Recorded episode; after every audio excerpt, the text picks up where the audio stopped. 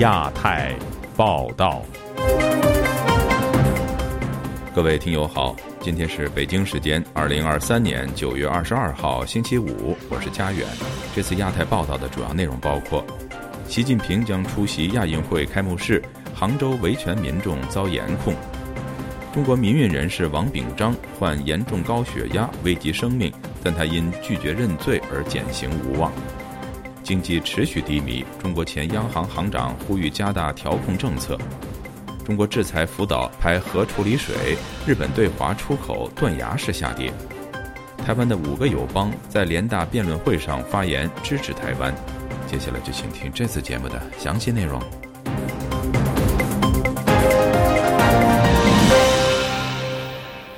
中国国家主席习近平将出席本周末在杭州举行的亚运会开幕式。在此之前呢，习近平就已经抵达了浙江义乌进行考察。然而，杭州当地的艺人士和维权人士则受到了严控。详情，请听记者古婷的报道。中国外交部发言人华春莹于本周四宣布，国家主席习近平将于九月二十二日至二十三日出席第十九届亚洲运动会开幕式，并为来华参加开幕式的外国领导人举行欢迎宴会和双边活动。本周一开始，杭州市内实施了车辆单日单号、双日双号行驶措施。杭州居民张女士本周四在接受自由亚洲电台采访时说：“政府采取了严格的管控措施，导致车辆和行人明显减少。街道上，嗯，肯定比以前要少。现在车车子都限行了呀，都单号双号了呀。外地人好像没什么。”有有些路段封了的呀，很多店铺有没有要求关门的？有那是附近了，亚运会是滨滨江开的，主要是滨江这块。一些路段实施封路，并且开幕式会场附近的一些店铺已经停业。亚运会开幕式附近的一家杂货店店员告诉记者，当地的管控措施非常严格，所有的井盖都贴了那封标签，居民不让开窗。部分小区靠近主会场的居民要拿临时的出入证才可以进出。上周末开始，中国各地寄往杭州及周边市县的邮件需进行投递前两次安检，在落地后再进行安检。此前，浙江各级政府立下了军令状，确保亚运会期间各项管理工作绝对安全。一位网名为“朱先生”的杭州网民对本台说。最近，多位艺人士和维权人士被限制自由或被监视。杭州管控非常严，维权的呀、意见人士啊，或者反正他认为对这个社会构成不稳定的因素啊，嗯，现在基本上被旅游，有的呢就是被居家给管控起来。访民也是当局最严厉管控的目标之一。浙江访民毛女士告诉本台，本周二有五位访民在杭州一家旅馆内被二十多名警察查房，并被遣返原籍。他说：“当地的警察到酒店里去把他们搜出来，哦，不得了，二十几个人，他们几个就有三五个吧，找身份证登记啊，肯定要遣返，不可能让他们住的呀。”就在本周三，中共总书记习近平抵达浙江义乌。媒体人赵兰健当天在境外社交媒体上发文称，传闻习近平此刻去了浙江义乌，街道完全封堵，民众不知所措。视频显示，一条马路已经被交警清空，在马路两侧的隔离带外有居民围观车队。根据官方公布的数据显示。本届杭州奥运会共有一万两千四百一十七名运动员参加比赛。此外，官方还准备了超过十万个安全套，免费提供给各国运动员使用。自由亚洲电台记者古婷报道。因间谍罪和领导恐怖组织罪被判处无期徒刑的中国民运人士王炳章，疫情爆发以来首次和子女会面。家属透露，王炳章严重高血压，有生命危险，但他坚持拒绝认罪，使得保外就医的愿望落空。请听记者高峰的报道。王炳章住在美国的女儿王清燕，九月十八日到广东韶关监狱探监。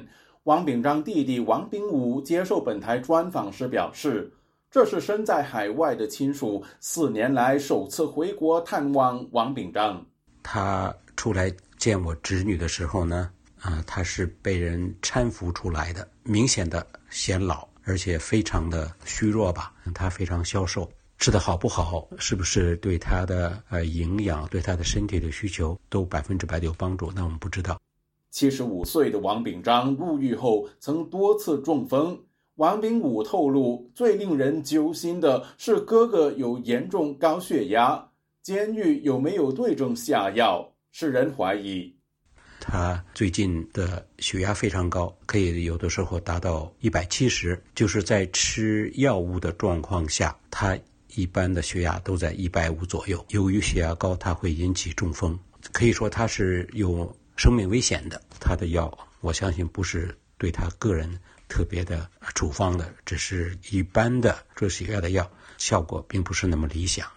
王炳武透露，王炳章被关押二十多年来，一直被单独囚禁，对外通讯受到严厉管控。大家都知道，二十多年一个人被关在单身牢房，他会和世界隔离，精神上都不会正常。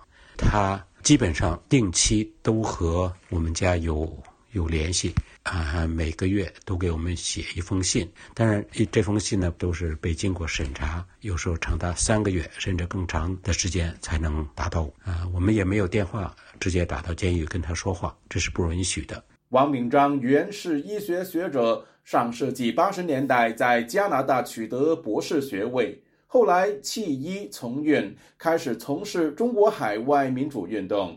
二零零二年在越南旅行期间，遭中国特工绑架带回中国，遭指控从事间谍和恐怖主义活动。二零零三年被裁定罪名成立，判处无期徒刑。王炳武说。虽然家属盼望年事已高的王炳章获准减刑保外就医，但由于他坚持拒绝认罪，这个愿望恐怕难以实现。在指控当中，也是判刑的原因之一，就是他曾经企图爆炸中国在曼谷的大使馆，泰国的。皇家警察局高级官员出证明说，王明章从来没有这样的行动。另外一个罪就是，呃，他为台湾政府做间谍活动。在二零一三年的时候，我们就已经拿到了台湾的国安局出的公函，上面明明白白说，王炳章从来没有为台湾提供任何的信息。所以这两个判刑的指控完完全全是伪造的。自由亚洲电台记者高峰香港报道。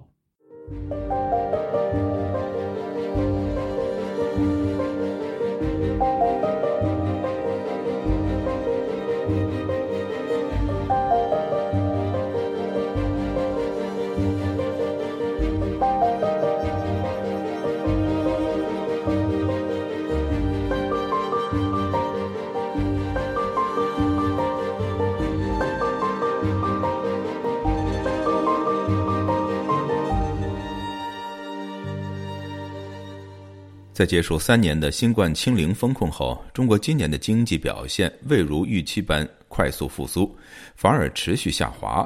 对此，中国人民银行前行长易纲发文点评中国如今的经济问题，他也建议北京当局需要加大政策调控，才能够带动复苏。以下是本台记者唐媛媛的报道。本周二，现任全国政协常委、中国人民银行前行长易纲于中国政协机关报《人民政协报》发表文章。文章中谈到，中国今年第二季度以来经济恢复的速度放缓，因此建议当局加大宏观政策调控力度。尽管易纲如此呼吁，不过外界普遍不看好中国政府有办法在今年推出更强劲的宏观经济政策。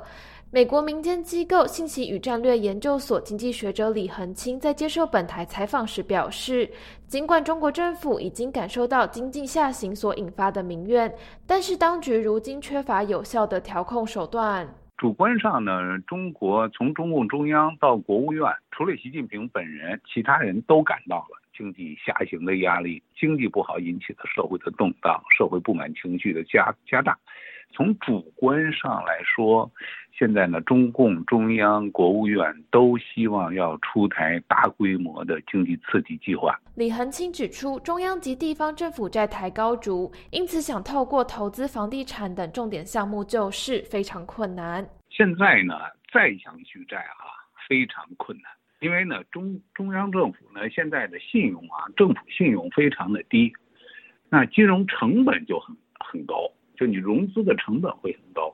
旅美经济学者郑旭光则认为，易纲发布文章的举动显示出中共元老对于习近平现行政策的不满，但是易纲所提出的政策建议也无法解决出口不足及外资出逃导致经济难以成长的根本问题。长期的人们对中国政局的不看好，对中美关系的不看好，呃，导致投资没有希望，投资没有希望，消费就没有指望。李恒清也认为，中国当局目前不断喊话，希望增长消费信心，但是中国经济在近几个月并未如当局声称般的复苏，这已经使得民众对于中国的信誉产生怀疑。这种现象在政治学上被称为塔西佗陷阱。他讲的话跟老百姓的体验正好相反，使得政府失去的是什么？是信用。中国政府早就进入了叫做塔西佗陷阱，那使他陷得越来越深。政府说话呢不守信用，就是想去蒙蔽听众。那时间长了以后啊，这个老百姓呢就对这个政府的这个印象已经变成了一个负面。你说往东，他就给你往西想。所以即使政府说的是真话，是对的，哎，老百姓听众也往反了去想。自由亚洲电台记者唐媛媛华盛顿报道。受到核废水事件的影响，日本八月份对华出口大幅减少，除了水产、连带食品和半导体的出口量减少，对华进口也在减少。与此同时，日本媒体透露，日本驻华使馆过去三个星期累计收到超过四十万通来自中国针对核废水事件的骚扰电话。这一连串事件将对中日关系产生什么样的影响呢？请听本台记者陈子飞的报道。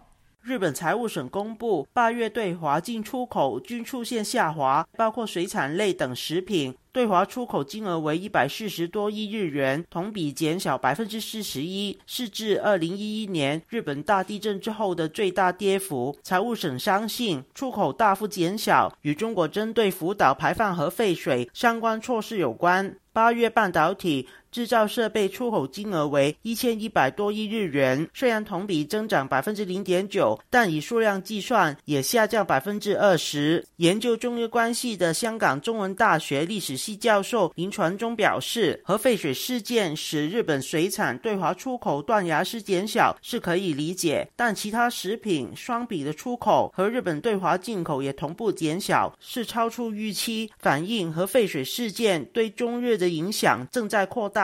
核废水只是新的一个措施，呃，让我们看到双方之间的经贸关系有个很明显的变化，但其实呢，中日之间过去非常紧密的一个关系，现在已经出现了某种程度的脱。钩了，经贸是维持中日关系非常重要的支柱。那这次的核废水就是。啊，造成了已经超越经济层面的的一种不信任，可以说雪上加霜。如果这样持续下去的话，中日关系就非常难能够看到有回温的可能性了。他表示，值得留意日本抗议中国在专属的经济水域设立浮标的事件会否引发新一波的矛盾，使中日关系进一步恶化。另外，共同社早前引说日本政府消息，表示日本驻华大使馆过去三周已累计收到超过四十万个来自中国的骚扰电话，全是针对核废水水排放。东京大学大学院综合文化研究科教授阿古智子表示，相关的电话骚扰不只是针对政府机关，也对民间造成困扰，影响到日本人民对中国和中国人的印象。给那个日本使馆打的电话，还有在日本也有很。多商店啊，还有什么企业啊，收到骚扰的电话，实际上他们的生意啊、立场的那个工作啊，都都受影响。所以日本社会呃对中国的印象越来越。差了，但是我们比较小心一点，不要容易被煽动了，不要被他们影响。社会总体来说是比较冷静的。台湾政治大学国际关系研究中心研究员宋国成表示，中国借核废水事件对日本官民进行如同报复的行为，加深两国的矛盾。对此时的中国而言并没有好处。外交的情绪上，或者是民族主义的斗争当中，中国可能是胜了一个回合。可是实际上，尤其在中国面临这种经济的一种崩溃的情况之下，无论如何，日本也是中国一个重要的贸易伙伴嘛。如果这个中日的仇恨将继续搞下去的话，只会减少日本的资本进入中国，甚至就是导致了日本的企业退出了中国。呃，伤人家八百，你自损一千嘛，得不偿失，而且是适得其反的，这是一个愚蠢外交的一个结果。就亚洲电台记者陈子飞报道。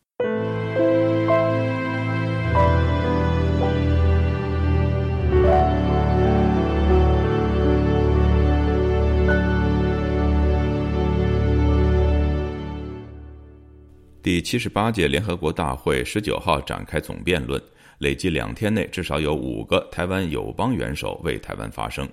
此外，捷克总统帕维尔则以非友邦元首的身份公开对台湾表达支持。请听本台记者黄春梅发自台北的报道。捷克总统帕维尔十九日在联大演说中指出，在亚太地区，捷克是积极而且可靠的盟友和伙伴，合作必须是在该地区共同努力的关键字。他强调，任何争端或具争议的议题都必须和平解决，任何潜在的武装冲突都将对全世界产生负面影响。We deplore China's military 我们谴责中国升高台海紧张情势的军事行动。以及在南海地区对其伙伴的不友善作为。China Sea。除了帕维尔外，危地马拉总统贾马泰在发言中指出，近来两岸关系紧绷，北京加强对台文攻武赫，频繁派遣基建侵扰台湾周边海域，引起国际关注。二十一世纪联合国怎么能把台湾这样的国家排除在外？在总辩论的第二天，台湾在非洲唯一的友邦史瓦蒂尼国王恩史瓦蒂尼表示，地球村将从台湾有意义的参与联合国体系中获益匪浅。台湾驻美代表肖美琴二十日投书《今日美国报》，指出中国故意曲解联合国第二七五八号决议，有效的阻挡台湾参与联合国。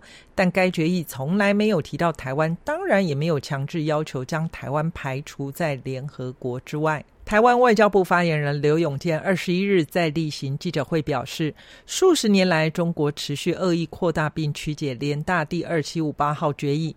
借此打压台湾在各种国际平台的参与，更在各种场合谎称该决议是北京对台湾主权的法律基础，说法完全背离事实。肖大使的投书只是再一次戳破中国国王新一世的谎言。刘永健说，美国联邦众议院在今年七月通过《台湾国际团结法案》，相信未来会有越来越多的民主国家站出来声援台湾，支持台湾的国际参与诉求。自由亚洲电台记者黄春梅台北报道：俄罗斯总统普京会见到访的中共中央外事办主任兼中国外交部长王毅，并且证实获邀十月份访问中国出席“一带一路”峰会。王毅表示，加强多边战略协作，维护两国正当权益，抵制单极霸权和阵营对抗。普京也表示，俄罗斯和中国在构建多极世界方面立场一致。今天，本台记者夏小华发自台北的报道。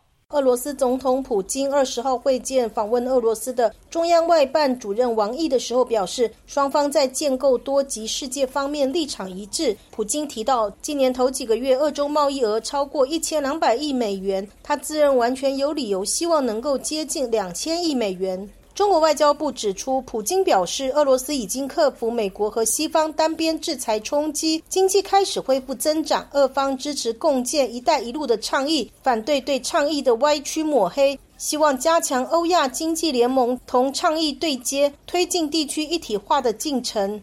俄方愿意和中方在多边框架下抵制单极霸权和阵营对抗，维护国际公平正义。王毅则表示，多极化正加速演进，经济全球化在逆势前，单边行径不可持续。中俄作为联合国安理会常任理事国，对世界和平稳定发展承担重要的责任。中俄要增进战略互信，加强多边战略协作，维护两国正当权益，推动国际秩序朝着公正合理的方向发展。朝鲜领导人金正恩访问俄罗斯会普京前脚刚走，王毅就到。美国圣汤马斯大学国际研究讲座教授叶耀元接受自由亚洲电台访问解读。当然是建立起一种邪恶轴心国的概念了。当然这个话讲的难听，不过这种独裁国家的联盟去确保其他国家会对他们有所顾忌，这样的一个形式，它一直在一直在推动嘛。国际时事评论员郭崇伦接受自由亚洲电台访问则说，金正恩在中国的大国关系还排不上。王毅去是直接从马耳他去，马耳他才刚刚他跟苏利文美国国安顾问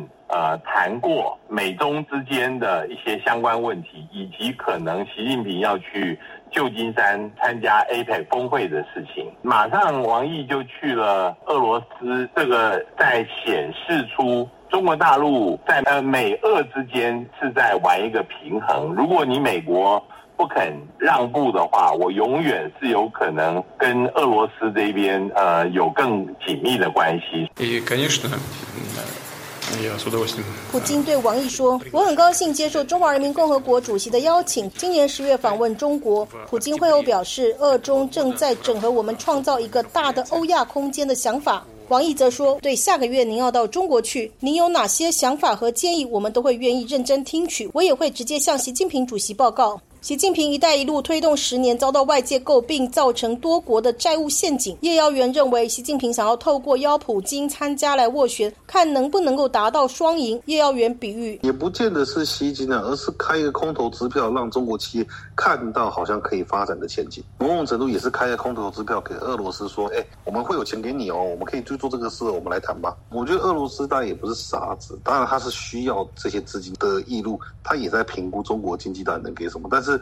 他现在面临的困境就很明显嘛，他没有朋友了嘛。那这个战争只能硬着头皮打下去。那问题是战争是很烧钱的东西，所以它国内经济是不振的。那你没办法节流，就只能开源了嘛。郭崇伦则提到，俄国在中亚的影响力很大。刚开始中国要搞“一带一路”，俄罗斯还有些怀疑和排斥。亚洲基础建设发展银行，俄罗斯是最后才加入的。但是现在看起来，俄罗斯觉得这个“一带一路”对他还是有用的，尤其是它的能源将来。在这方面，呃，可以有很大的一个输出的余地。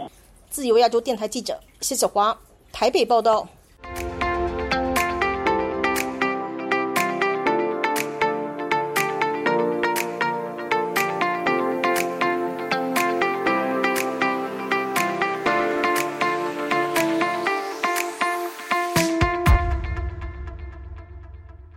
台湾资讯环境研究中心公布以美论和他们的产地调查发现，中共是以美论最大的外国影响力来源。以美论呼应中共其他的宣传，为华语读者创造一个符合中国利益的世界观。以下是本台记者黄春梅发自台北的报道。这份报告挑选在二零二一年到二零二三年上半年台湾发生的十二次重大事件。从新冠疫苗供应不足开始，接着是美国拜登政府首次对台军售，美军撤离阿富汗，俄罗斯入侵乌克兰，美国众议院议长佩洛西访台，台积电赴美设厂，以及今年四月中共对台军演等。调查发现，中共是以美论最大的外国影响力来源，占比约百分之八十四。其中，中共放大论述的介入程度高，而发起论述的介入程度低。换句话说，中共行为者倾向加入并传播既有以美论述，而非创造新论述。台湾资讯环境研究中心共同主任尤志浩在发布会上提出四个观察：首先，以美论事态升高，从二零二一年的不平等交换到弃台、掏空、毁台事态升级；其次，中共持续介入放大以美论的论述，而背叛人民、谋求私利是最主要的论述。此外，资料也显示。过半的以美论述来自台湾，这可能反映台湾社会的一些集体心理可能被资讯操弄利用。以美论呼应了中国中共其他的宣传。OK，以美论是一类的类论述，中共宣传是另外一类的论述。这两类论述的结合呢，为华语的读者创造了一个符合中国利益的完整世界观。台湾的政治大学国家发展研究所助理教授黄兆年解读所谓的“以美论”，可以理解成威权体制制造对竞争对手的不同意。以中国角度来看，它制造对美国的不同意，偷渡对中国的同意。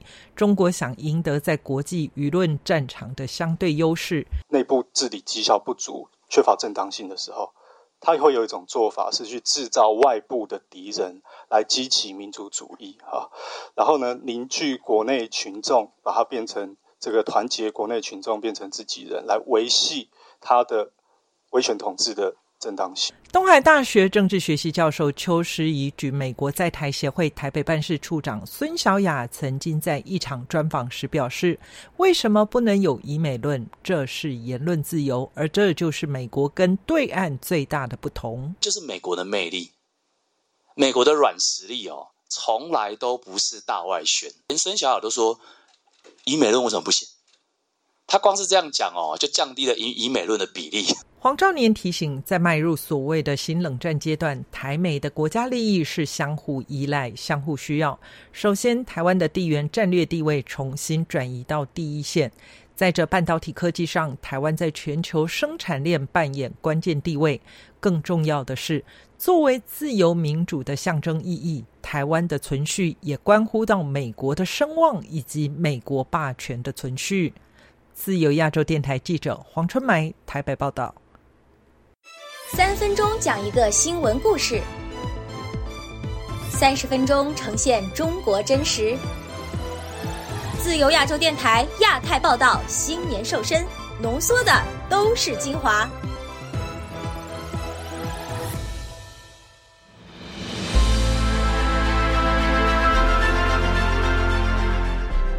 用暗网访问自由亚洲电台，避开老大哥的眼睛。为了协助读者能够安全地获取被中国政府封锁的新闻，自由亚洲电台联手开放科技基金为公众提供暗网入口。中国大陆的读者可以借此匿名访问本台，以浏览最新疫情消息和其他敏感新闻。该暗网普通话网址是：https: 冒号斜杠斜杠 www 点 rfa 六二 zl 六。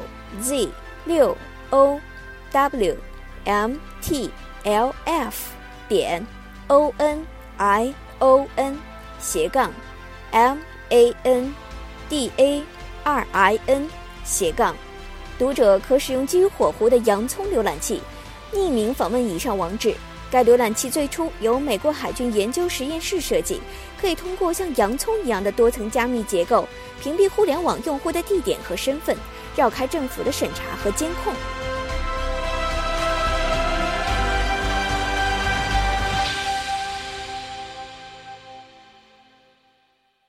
听众朋友，接下来我们再关注几条其他方面的消息。美国参议院星期三以八十三比十一的压倒性多数通过由拜登总统提名的美国空军参谋长查尔斯·布朗为新任参谋长联席会议主席。他将接替在月底退休的现任参谋长联席会议主席陆军上将马克·米利。今年六十岁的布朗是一名前战斗机飞行员，在美中关系紧张之际，他在太平洋地区的指挥经验对于他接任新的职位将有很大的帮助。梵蒂冈星期四表示，来自中国大陆的两名主教将于下个月参加梵蒂冈的一次重要会议。这是天主教教廷与北京之间最近紧张关系之后的一个缓和迹象。路透社二十一号报道说，这次天主教主教会议将于十月四号至二十九号举行，大约三百六十五名来自世界各地拥有投票权的成员将出席，还有约一百名其他参与者。德国政府消息人士星期三透露，德国正在考虑从二零二六年起，在其五 G 网络中禁止使用中国电信制造商华为和中兴通讯生产的设备。对此，中国外交部发言人毛宁二十一号在例行记者会上批评说，反对任何国家将经贸科技问题政治化，各国都应该为外国企业提供公平、透明、非歧视的营商环境。而据了解，该禁令。不仅适用于新设备，也适用于已经安装的设备。据美国《华尔街日报》报道，上海美国商会星期二对外表示，在最近的一次调查中，该组织的三百五十二家会员企业中，有稍多于一半的企业表示对未来五年的业务表示乐观，这是自一九九九年开展此项目调查以来的最低值。此前，在二零二一年的调查中，有百分之七十八的企业表示了信心。各位听众，这次的亚太报道播送完了，谢谢收听，再会。